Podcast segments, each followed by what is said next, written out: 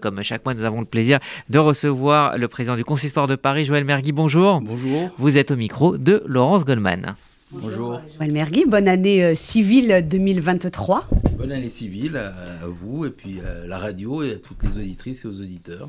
Alors je voudrais qu'on commence cet entretien par un, un sujet qui n'est pas très drôle mais qui concerne chacun d'entre nous. Il s'agit de la situation économique et de cette inflation hein, qui impacte notamment les produits alimentaires, plus 12% pour 2022. Et cette hausse devrait continuer cette année selon les experts. La communauté juive, bien évidemment, est concernée hein, par ces hausses de prix à l'image de l'ensemble de la communauté nationale. Euh, de, de, quelle manière euh, est-elle concernée euh, au niveau de, de, responsabilité qui est le vôtre? Il y, a, plusieurs manières. Vous avez parlé, il y a les commerces, on a beaucoup parlé des commerces. Ouais, on en avait déjà parlé à, alors, à cette antenne. Si j'ai bien compris ce que vous nous avez dit lors des précédentes euh, euh, interviews, euh, le consistoire de Paris n'a pas la main sur les prix des produits qu'on trouve on, dans les supermarchés, les épiceries, oui, les boucheries. On, on espère que les, et on va, on va accompagner les commerces qui en ont besoin, parce qu'il y a des aides, qui, des aides de l'État. On a compris que c'était, c'était pas très simple de les obtenir, donc on va essayer de voir comment accompagner ceux qui en ont besoin. On a, depuis plusieurs années, on n'a pas touché à la redevance qui est payée par les par les commerces et par les et sur la cache-route parce que alors que l'inflation est là, que les prix des, salaires euh, augmentent même s'ils sont euh, sont pas très importants mais mais ils augmentent. Donc on a on a essayé de ne pas toucher à ce qui est notre part de façon à, à ce qu'il n'y ait pas un impact supplémentaire sur des prix qui sont déjà reconnus comme, comme chers. Et puis le deuxième impact qui est quand même important, euh, ça ne vous a pas échappé, le consistoire de Paris a la responsabilité d'une centaine de synagogues. Euh, Paris et Île-de-France, Paris, hein, il faut le Paris rappeler. Île-de-France, euh, ça va de la grande synagogue de la Victoire à la synagogue de Sarcelles, de Créteil, de, de Montrouge. Et, et, donc il y a une répercussion effectivement de, de, de, de des conséquences de l'électricité, du gaz euh, sur les risques de voir nos charges euh, dans, dans l'ensemble de nos communautés. Là, effectivement, c'est un, un réel problème sur lequel nous nous penchons. Nous avons voté le budget du consistoire il y a, il y a quelques jours et euh, c'est difficile d'évaluer quel va être l'impact sur une année, mais c'est clair qu'il va falloir que tout le monde fasse un petit peu attention euh, et que dans, dans chacune des, de nos structures, nous fassions un petit peu attention à faire des économies d'énergie pour éviter de voir nos charges beaucoup augmenter. Des fois, on oublie que l'institution est une grande institution, qu'elle a, on a, a, par exemple, il y a eu un, impact qu'on ne connaît pas, c'est que les, les salaires de la fonction publique ont augmenté de 3,5%, que théoriquement la, les, salariés du consistoire sont indexés sur la fonction publique, donc il y a une négociation interne. Donc ça, ce sont des réalités quotidiennes que nous avons dans notre institution pour essayer à la fois d'accompagner les risques, de, les conséquences de l'inflation et d'essayer d'éviter que nos, synagogues ne deviennent des charges trop importantes par rapport à la capacité de, nos donateurs de, nous accompagner. Euh, euh, par exemple, lorsqu'une petite synagogue euh, d'Île-de-France a des problèmes euh, pour régler ses factures de gaz, d'électricité, de quelle manière vous, le président du consistoire de Paris, vous pouvez intervenir pour l'aider, le soutenir? Alors, la soutenir, euh, pardon. C'est important. Alors, je, je réexplique le, le, modèle de péréquation consistoriale. Ouais. Les, les, il y a 80 synagogues exactement qui dépendent, qui sont gérées par le consistoire. Donc, les, les factures sont payées par le consistoire. Il y a un compte dédié à chaque synagogue et la moitié de nos synagogues euh, n'ont pas suffisamment de dons pour compenser l'ensemble des charges. Mais elle continue à exister, mmh. elle continue à vivre, et c'est la force du consistoire de soutenir des synagogues qui sont en difficulté, notamment dans les zones euh, dans, les, dans les banlieues en difficulté, dans les zones où la, la Alia euh, a fait partir une partie de la communauté, où le déplacement de population a emmené des, des personnes qui étaient dans des banlieues, dans des quartiers de l'Est parisien vers l'Ouest parisien. Et donc, donc où, euh, il y a moins de donateurs. Donc il y a moins hein. de donateurs, mais, les, les mais la, les, les, les, synagogues continuent à être chauffées, continuent à avoir des rabbins, continuent à avoir des, des enseignants de Talmud Torah, grâce effectivement à l'institution consistoriale qui essaye de pallier à tout ça. C'est pour ça que j'avais expliqué dans une des précédentes mmh. émissions, et je j'aurais à, à, le réexpliquer tout au long de l'année, les difficultés structurelles euh, et conjoncturelles du consistoire au niveau financier sont aussi une conséquence du fait que nous avons de plus en plus de synagogues qui ont du mal à assumer leurs frais et que nous devons compenser ces frais. Alors vous avez appelé il y a quelques instants à la sobriété énergétique, hein, pour reprendre l'expression de notre président. Que nous avons, que nous avons envoyé à toutes nos synagogues. Oui, quelles sont les directives, quels sont les conseils, les consignes que vous leur avez données bah, C'est celles qu'on voit un petit peu partout, d'essayer de, de, de, moins utiliser l'électricité, de, de, ne pas laisser les synagogues allumées euh, nuit et jour, parce que parfois, parfois, je, je vais le dire, on a pris des mauvaises habitudes. On, a, on, a, pris des habitudes et, et, parfois on fait moins attention, je le redis à la communauté, on fait moins attention quand on est dans une structure publique, comme la synagogue, qu'à la maison. Par exemple, hein, vous avez votre enfant qui fait tomber un papier par terre, à la maison, vous l'avez tout de suite le ramasser et le mettre dans une poubelle. Parfois, dans le, sol de la, de la cour de la synagogue, de la synagogue, on va pas avoir le même réflexe. Et donc, je demande à, à chacun de faire aussi attention à sa synagogue euh, que dans, le monde privé dans lequel nous pouvons vivre, dans l'environnement privé dans lequel nous sommes. Et nos, responsables communautaires sont alertés pour faire très attention sur ces, quoi, les, conséquences, euh, les risques de, de ces conséquences énergétiques.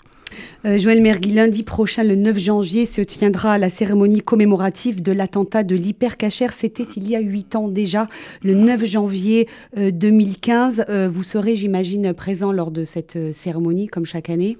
Oui, bien entendu, c'est un, un, grand moment de, de douleur, un moment d'émotion.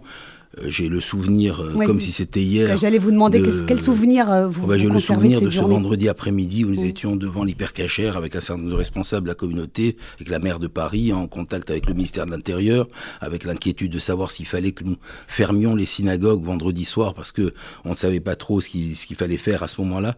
C'est un moment, un moment terrible, un moment douloureux, un moment que qu'on ne peut pas oublier et c'est aussi un tournant dans l'histoire de notre pays, euh, puisque je n'oublie pas que à ce moment-là, avait été déjà euh, du, fait de la de, euh, de, Charlie Hebdo juste avant avait été déjà décidée cette grande marche. Elle n'avait pas été décidée pour l'hypercachère, elle avait été décidée pour Charlie Hebdo et on avait rajouté l'hypercachère ensuite parce que malheureusement ce drame a, a été là. Je crois que c'est le moment de la prise de conscience nationale et internationale euh, de, de, des méfaits de l'islamisme radical. Je crois que là, euh, au moment de Toulouse, alors qu'on avait quelque chose qui pouvait ressembler avec les militaires, les militaires la veille de, euh, ou l'avant-veille de, l'attentat de, Toulouse, la prise de conscience n'avait pas été aussi forte qu'elle l'a été dans ce que j'appelle ce tournant de, de, de et, de Charlie Hebdo. Alors, il y a eu ces quatre victimes un juives dans l'enceinte de, de l'hypercachère. Il y a eu également tous ces otages euh, qui sont restés quatre heures à l'intérieur euh, du supermarché avant d'être délivrés euh, par la police. Est-ce que, le, euh, au-delà de ces personnes, ces dizaines de personnes, ce sont des centaines euh, de personnes, leurs proches, leurs familles, qui ont été impactées durablement par, par cet attentat? Est-ce que le consistoire de Paris euh, se tient au courant de, de, de, leur état de santé, leur état mental? Est-ce que ben, on, on, avait, on, avait, on avait suivi surtout à ce moment-là. Mmh. Euh, surtout à ce moment-là, on avait, on avait suivi les personnes que, que nous connaissions. Il y avait parmi les victimes des personnes que, que, que, que les, les, uns et les autres euh, connaissent. J'ai eu, de, de, par ma, ma mission, euh, été au, au contact. J'étais, les, les, je les avais accompagnés, je les avais accompagnés en, en Israël. On a, on, on, a suivi toutes les, toutes les évolutions. On avait fait le, le soir de la, la, la, la fin de la marche euh, qui a eu lieu toute la journée de dimanche. On avait fini cette marche à la Grande Synagogue de la Victoire en présence de, euh, tous les membres du gouvernement, en présence de Bibi Netanyahu qui était venu spécialement, euh, spécialement à Paris. C'est des moments qu'on qu n'oublie pas. Qui, qui marque euh, d'abord notre, engagement dans la lutte contre l'antisémitisme, contre l'islamisme radical, notre engagement auprès de la communauté et bien entendu auprès des, familles des, victimes qui restent marquées euh, jusqu'à jusqu'à aujourd'hui et qui seront marquées malheureusement définitivement et autour d'elles toute une communauté qui a été très solidaire et très marquée.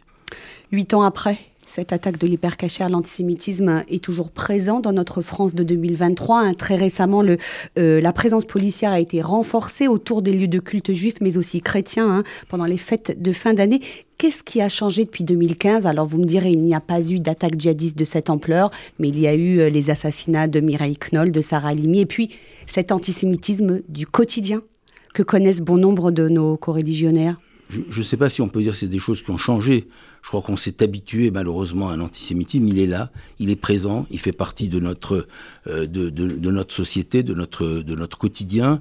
Euh, nous devons continuer à le combattre.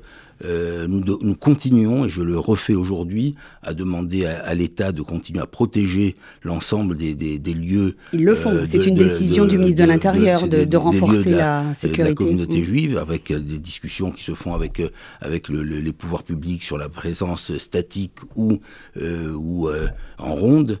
mais c'est fondamental de continuer à lutter dans la protection et ensuite dans la prévention, au niveau de l'éducation, au niveau des paroles, au niveau des, des réseaux sociaux enfin de tout ce qui fait le tissu euh, de la montée de l'antisémitisme et de l'antisionisme, euh, parce que on, on, vit aussi dans un, dans un moment où la, forme de l'antisémitisme euh, s'est décomplexée avec un antisionisme qui, qui redevient très important.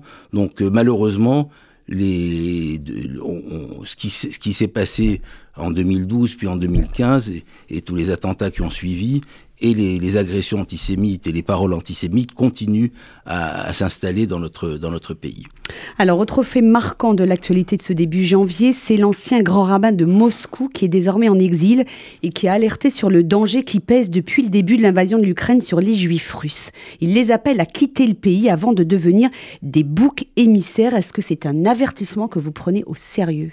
Oui, je pense que c'est un homme très sérieux. Le grand Goldschmidt, c'est un, un, homme très sérieux, c'est un homme très impliqué, qui connaît bien la communauté, qui était même proche, euh, proche du pouvoir. Hein. Donc il a, il, a quitté Moscou. C'est vrai que je suis, euh, je le dis aujourd'hui, très inquiet pour nos, nos, nos frères, nos sœurs euh, de Moscou. On a connu une époque où la mobilisation de la communauté se faisait envers, envers les juifs russes. Je crois qu'il va falloir repenser des initiatives envers nos, nos sœurs et nos frères euh, de, de, Russie dans un contexte qui n'est pas simple, dans un climat euh, qui n'est pas simple politiquement, de savoir euh, un, conflit sur lequel on, soutient l'Ukraine, mais on sait qu'on a a des intérêts avec la, la communauté juive en Russie. Mais c'est clair que je prends cet avertissement euh, très au sérieux et, euh, et euh, c'est aussi la responsabilité du monde et de la communauté juive dans le monde de, faire attention à, à, préserver, à protéger et à, alerter sur le, devenir de la communauté juive en, en Russie. Est-ce que vous êtes en lien avec vos homologues juifs de Russie sur ces sujets? Est-ce que le consistoire de Paris a des, des relations avec... On, a eu, on a eu des liens épisodiques. Peut-être à travers les instances européennes? On, a, on a eu des relations, on a, on a des relations avec euh, les instances euh, effectivement européennes et ça fait partie des préoccupations sur lesquelles euh, nous devons travailler davantage, surtout après, surtout que cette guerre s'installe. Elle, est en train de s'installer et après le, ce qu'a dit le grand rabbin de, de, de, Moscou, c'est important de, de faire très attention à prendre des dispositions pour aider nos frères de Russie, juifs de Russie. Alors, autre sujet cette semaine, euh, marqué par la mort de l'ancien pape Benoît XVI. Est-ce que ce qui se passe du côté de l'Église catholique vous intéresse et vous concerne en tant que euh, président du consistoire de Paris? Est-ce que, que vous inspire le parcours de, ce pape un peu, un peu hors norme, Benoît XVI D'abord, oui, ce qui se passe dans l'Église nous, intéresse, puisqu'on on vit dans une société dans laquelle les, relations interreligieuses sont importantes la relation avec, avec l'Église est importante et nous avons euh, nourri euh, régulièrement des, des, relations avec les musulmans, avec les, avec les catholiques, avec les protestants. Je crois que ça fait partie aussi de notre responsabilité de maintenir des, des dialogues importants. Bon, ce, ce pape a été euh, un pape important puisqu'il a, il s'est rendu, il s'est rendu en Israël dans les premiers jours de sa nomination. Un véritable ami d'État d'Israël, a dit Benjamin Netanyahu. Il s'est rendu en Israël, il a, dans, mm. il a visité beaucoup de synagogues, il a contribué euh, au euh, au, rétablissement d'une meilleure, meilleure relation entre, entre juifs et catholiques. Donc oui, c'est un, c'est un pape euh, qui, disparaît, qui a, qui a marqué, euh, qui a marqué la, de, son empreinte la, relation avec le, monde juif et avec Israël. Vous étiez en Israël la semaine dernière, Joël Mergui, au moment où Benjamin Netanyahu annonçait la composition de son nouveau gouvernement. Vous avez d'ailleurs rencontré plusieurs de ses ministres. Alors, lesquels avez-vous rencontrés? Avec qui avez-vous échangé? Et sur quoi ont vos entretiens? Alors j'étais, enfin j'étais surtout invité à, la Knesset, à la journée de, à la journée de. C'était une longue journée, puisque, la, premièrement, il y a eu au début de la journée, à 11h du matin, l'annonce du, du, gouvernement par Bibi Netanyahou, qui était toujours dans sa place de Khaver Knesset, de député, mhm. qui n'avait pas encore rejoint sa place de, de Premier ministre. Euh, et puis, euh, tout au long de la journée, il y a eu euh, un certain nombre de, de, prises de parole à la Knesset avant les prestations de serment qui se sont faites en fin de journée. Ça a été pour moi l'occasion, effectivement, de rencontrer des personnalités comme Arié Derry, comme euh, Jacob des personnalités que, que, que, je connais, le nouveau président de la Knesset, euh, Amir et puis d'autres. J'ai beaucoup discuté aussi avec Yossi Tayeb, qui est, le, qui est un député francophone, un, des députés francophones connus pour le travail qu'il a fait avec la France. Donc c'était une occasion effectivement d'un certain nombre de, de rencontres, d'échanges, euh, d'échanges aussi sur euh, le, le, lien. Euh, je parle, je suis président du Consort de Paris. J'ai eu mhm. beaucoup de liens depuis des années avec euh, avec le, avec Israël sur la la relation d'Israël avec la diaspora, avec la communauté juive de France, l'intégration des juifs de France en Israël. Donc ça a été une occasion d'un certain nombre d'échanges et puis de de vivre aussi un moment historique de, de, du retour de, Benjamin Netanyahu et de son gouvernement euh, à, à, la Knesset, de les voir reprendre euh, les, les, places de, Premier ministre, en espérant euh, que ce gouvernement gardera une stabilité et qu'il apportera euh, ce, qu'il, ce que les promesses électorales ont, ont donné ces, dernières, euh, ces derniers mois pour, pour ce gouvernement. Alors cette nouvelle équipe hein, gouvernementale autour de Benjamin Netanyahu, elle est très marquée à droite, hein, voire à l'extrême droite, avec deux ministres, Itamar Ben-Gvir et Betzalel Smotrich, hein, qui sont assez controversés. Est-ce que ça va pas être compliqué finalement pour les juifs de la diaspora euh, de continuer à soutenir un gouvernement aussi marqué politiquement? Je crois que les juifs de la diaspora euh, se battent pour que on combatte l'antisionisme. L'antisionisme va se nourrir de nombreux prétextes pour Israël. Alors oui, ça va faire partie, j'ai vu la, presse va se faire... J'aime pas le mot d'extrême droite, euh, parce qu'il renvoie à un cliché très européen qui renvoie à une histoire européenne de l'extrême droite. On ne peut pas utiliser les mêmes termes quand on parle, mmh. euh, quand on parle en Israël. Ça, Alors comment faut-il les qualifier pas, enfin, Vous avez parlé d'une droite... Euh, de, de La droite radicale, C'est une, c'est une, euh, c'est une droite qui se bat pour, pour la nation d'Israël. Là, je parlais de, de, de, ces un, deux... Euh... Oui, oui, dans, dans, dans un climat où il y a une démocratie qui s'est exprimée, ou s'il y a des dérapages tels qu'on peut les penser, je pense que ce sera la responsabilité du Premier ministre de, les, de les combattre. Et puis moi, je fais confiance à l'éthique juive, à la morale juive, aux valeurs juives qui, qui fondent l'État d'Israël et qui ont fait que la cour, la cour, constitutionnelle, la Cour israélienne, la société israélienne, quand il y a des quand il y a des choses qui dérapent, elle est la première à se à se soulever et à s'élever. J'ai vu beaucoup parler effectivement de l'extrême droite. Euh, personne n'a parlé de l'ouverture d'Israël, d'avoir nommé comme, président de la Knesset une personnalité dont, euh, l'affirmation homosexuelle a été claire le jour même de sa, de sa nomination. Je n'ai pas vu une ligne là-dessus. La question de l'ouverture, de se dire que des partis religieux, très religieux, ont voté pour un, pour un président de la Knesset. J'ai vu ce vote. J'ai vu ce vote, ils ont, tous voté pour lui. Euh, donc euh, je, je, crois qu'il y a en Israël des valeurs, des valeurs sûres, des valeurs juives auquel j'ai envie de faire confiance. Il y a une démocratie qui va s'exprimer et je fais confiance aussi à l'intelligence de Bibi Netanyahou euh, qui, qui, l'a, euh, montrer, je l'espère, euh, pour que s'il y a des, euh, des, des, des, dérapages ou des choses qui ne concernent pas ce qui représente les valeurs juives, il puisse lui-même les condamner. La société israélienne a toujours été euh, très préservée beaucoup de valeurs et la Knesset en fait partie. Vous savez, j'ai vu, j'ai assister à la Knesset à quelque chose de quand même important. Euh, j'ai vu les députés de la Knesset, ça vous, vous ne le savez pas. J'ai vu des députés prendre la parole, les uns après les autres, des chefs de parti. Un député qui, a dit euh, Je vais prendre la parole en arabe, un député arabe qui a pris la parole en arabe pour être compris par les populations arabes. Euh, ça, personne, il n'y a pas une ligne sur ce sujet-là. Il n'y a pas une ligne. Quand on vit en Israël et qu'on se promène à Jérusalem, on entend aussi bien l'arabe que l'hébreu, on entend le muezzin et les, les, les, musiques arabes. Quand on est sur les plages en Israël, on voit des, des, des, euh, des musulmans qui sont là, dans les hôtels en Israël. Je crois qu'on est une société, parce qu'il faut reparler des, mots d'apartheid qui ont été donnés il y a quelques, quelques mois en France euh, par certains partis politiques. quand on vit en Israël, on vit dans une société où juifs et arabes vivent ensemble et où quand on est soigné dans des hôpitaux, on est soigné par des médecins euh, musulmans. Quand on voit des ingénieurs, ils sont musulmans. Quand on voit la haute cour de justice, on voit des musulmans. Et donc c'est une société, euh, et, c'est cela que va essayer de préserver, je l'espère, Bibi Netanyahu, et j'espère qu'il va pouvoir arriver à ajouter dans les, puisqu'il est à l'origine euh, de paix avec des pays arabes, avec d'autres pays arabes qui vont pouvoir faire la paix. Et une des préoccupations israéliennes qui a été beaucoup relevée, avec laquelle j'ai parlé avec un des ministres euh, qui a été nommé, qui s'appelle Yaakov Mergui, et, qui a été nommé sur, la, euh, sur le bien-être la, campagne électorale a été beaucoup faite sur les conditions sociales en Israël. On a euh, des, personnes qui réussissent très bien, des start-up, mais on a aussi des, des personnes qui vivent dans, dans, une économie sociale très compliquée. Mhm. Et je crois que ça sera aussi la, la responsabilité du, du, du gouvernement euh, d'arriver à rétablir un certain équilibre.